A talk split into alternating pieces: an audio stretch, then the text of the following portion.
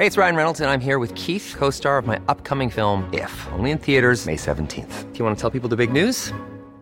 All right, I'll do it. Sign up now and you'll get unlimited for $15 a month in six months of Paramount Plus Essential Plan on us. Mintmobile.com slash switch. Upfront payment of $45 equivalent to $15 per month. Unlimited over 40 gigabytes per month. Face lower speeds. Videos at 480p. Active Mint customers by 531.24 get six months of Paramount Plus Essential Plan. Auto renews after six months. Offer ends May 31st, 2024. Separate Paramount Plus registration required. Terms and conditions apply if rated PG.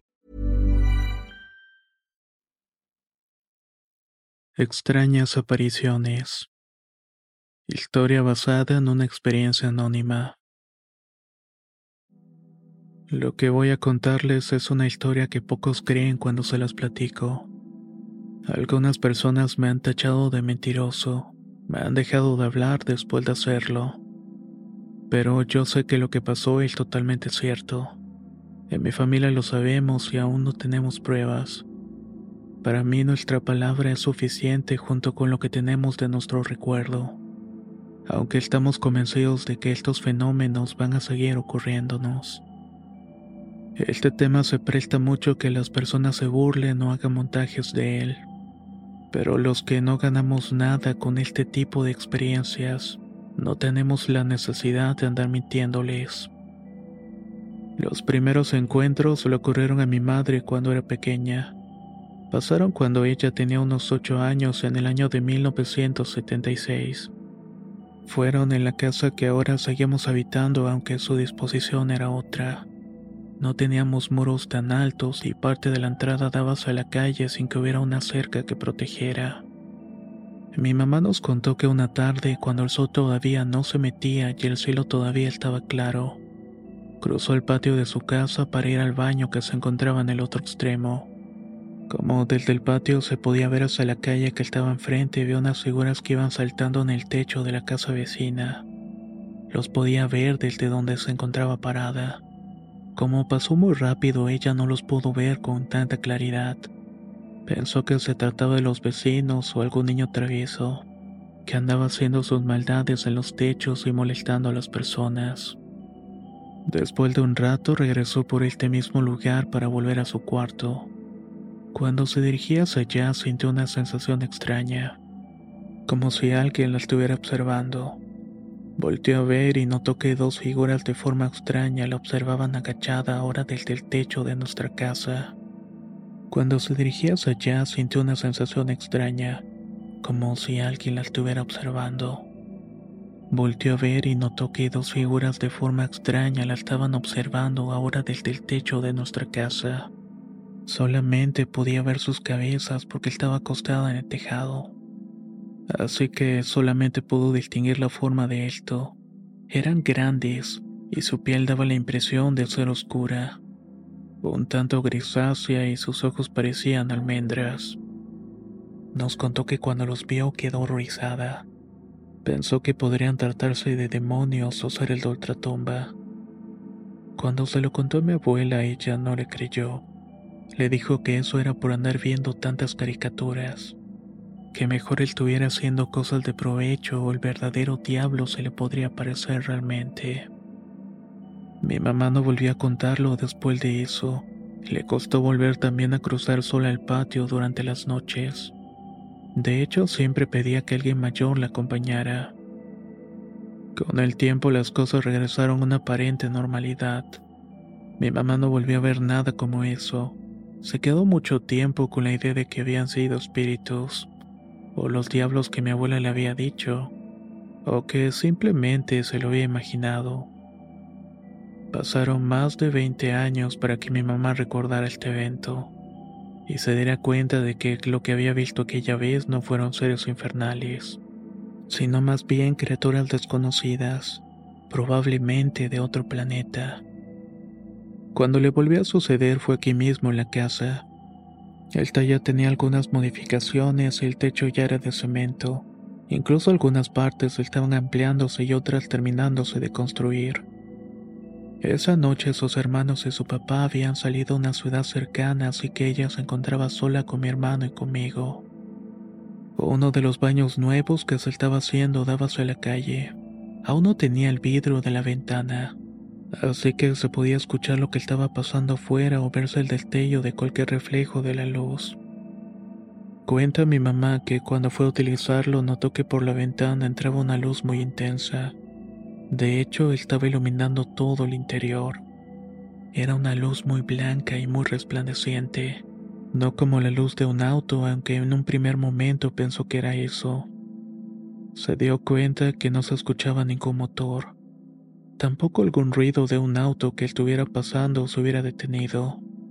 Además, en esos momentos en el pueblo ninguna otra cosa hubiera podido iluminar con tanta intensidad. Estuvo así un rato hasta que las luces apagaron y enseguida escuchó pasos en el techo. Eran pasos rápidos y cortos. Creyó que eran ladrones e inmediatamente pensó en nosotros, mi hermano y yo, que estábamos solos en el otro cuarto. Cuando llegó este pensamiento a su cabeza, sintió una sensación de cosquilleo que recorrió todo su cuerpo, como si alguien le respondiera lo que acababa de sentir, asegurándole que nosotros estaríamos bien. No oyó nada y tampoco escuchó alguna palabra pero como si algo en el interior de su mente fuera quien se lo decía, o tal vez era lo que estaba fuera de la casa. Dice que después de eso perdió el conocimiento. Cuando despertó ya estaba casi amaneciendo y se encontraba recostada en su cama. Mi abuelo y mis tíos no habían regresado y nosotros seguíamos dormidos. Después de que esto le pasó, cuenta que tuvo dolores fuertes de cabeza. También tuvo en el cuello y parte de la espalda. El dolor llegó a ser tan fuerte que no tuvo otra opción más que ir al médico. Cuando éste la revisó, le preguntó si seguía un tratamiento para aligerar el dolor después de la cirugía. Esta pregunta desconcertó a mi madre, ya que ella no se había hecho ninguna operación en los últimos años.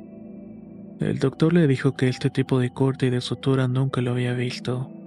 Lo tenía entre la nuca y el cuello, pero le pareció muy extraña y atípica su forma y el procedimiento para cerrarla. Mi mamá inventó una respuesta, pero estaba seguro de que ella no había hecho nada, o al menos no conscientemente. La cicatriz aún la tiene y por eso casi siempre se deja el cabello largo y suelto. Eso es lo que ella me cuenta que le ocurrió yo no tengo motivos para dudar, ya que a mí también me han sucedido cosas desde que era pequeño y hasta el día de hoy todavía no le encuentro una explicación lógica. Desde pequeño tenía pesadillas recurrentes con un ser que le llamaba Bulu. Hasta el momento desconozco de dónde proviene este nombre, si yo lo inventé o si alguien más se lo puso, pero mis papás cuentan que solía despertarse por las noches gritando que él me quería llevar. Lo que sí recuerdo son sus formas, que entre imágenes algo difusas alcanzo a recordar era parecida a los seres que mi mamá vio de pequeña sobre el techo de su casa. Desconozco si esto se deba a la descripción que mi mamá nos había dado cuando contaba esta historia, o si se reveló de esta manera por sí mismo. Desde entonces no había vuelto a tener alguna experiencia con cosas o seres parecidos hasta este año. Fue en enero del 2023 cuando salí a divertirme al centro del pueblo con una amiga y su novio. Aquí en Ucareo, en Michoacán, es el lugar donde vivimos. Tomamos algunas bebidas en un restaurante y cuando terminamos nos quedamos en la plaza a platicar hasta que se hizo tarde. Después de un rato mi amiga quiso ir al baño, pero ya todos los lugares cercanos se habían cerrado. Así que tuvo la idea de ir a las afueras del pueblo, cerca de donde se encuentra el panteón para que pudiera hacer sin que nadie la viera. No había nadie y era lo más cercano para resolver el problema. Cuando estuvimos ahí aproveché para también hacer lo mío. Cada uno por su cuenta buscó para poder hacer sin ser vistos, mientras el novio de mi amiga nos esperaba en su coche. En eso estábamos cuando escuchamos el sonido del claxon sonar muy fuerte y muchas veces. Era como si nos quisiera alertar de que algo estaba pasando. Salí corriendo en dirección a donde estaba y cuando llegué a él señaló hacia el cielo sin decir nada más. Cuando volteé miré un objeto. Era totalmente redondo y tenía una luz roja en el centro. Se encontraba a una gran altura, pero su forma era clara y grande. Todo lo demás no se iluminaba, pero podía ver la forma por la luz de la luna. Mi amigo preocupado y extrañado me dijo, Cabrón, eso no es ni un dron, ¿verdad? Tampoco es un helicóptero. ¿Qué chingados es? La luz de este objeto parpadeaba y no estaba tan cerca para decir qué era, pero tampoco había visto algo parecido antes. Mi reacción en ese momento fue sacar mi celular para tomar una fotografía. Tomé varias que después intenté ver, pero en las imágenes todo parecía totalmente negro como si el archivo estuviera dañado.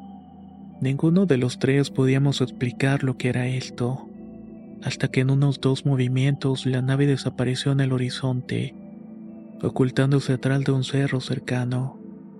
Ninguno de los tres supo explicarse qué había sido eso. No sabíamos si contarlo o mejor no decir nada por temor a que no nos creyeran. Preferimos dejar el asunto entre nosotros. No teníamos pruebas y podían decir que todo esto lo habíamos inventado. Y así ha pasado. Estas historias las he contado a pocas personas y no todas ellas creen que son ciertas. Pero mi madre tiene la cicatriz y mis amigos y yo pudimos atestiguar lo que vimos en el cielo. Después de su último avistamiento, las pesadillas con bulo a veces vuelven. Ahora pienso que es el que está dentro de aquello que vimos volando en el cielo. Le conté a mi mamá y ella dice que tal vez pronto vuelva a aparecer. En la región en la que vivo a veces se pueden observar cosas extrañas en el cielo. Hay quienes dicen que son satélites, aviones o drones otros que por las aguas termales que hay cerca de acá por el magnetismo de la Tierra se generan de este lado este tipo de cosas. De lo que estoy seguro es que hay más seres allá afuera cruzando los límites del cielo, que cada tanto se acercan a nosotros para tener estas extrañas apariciones.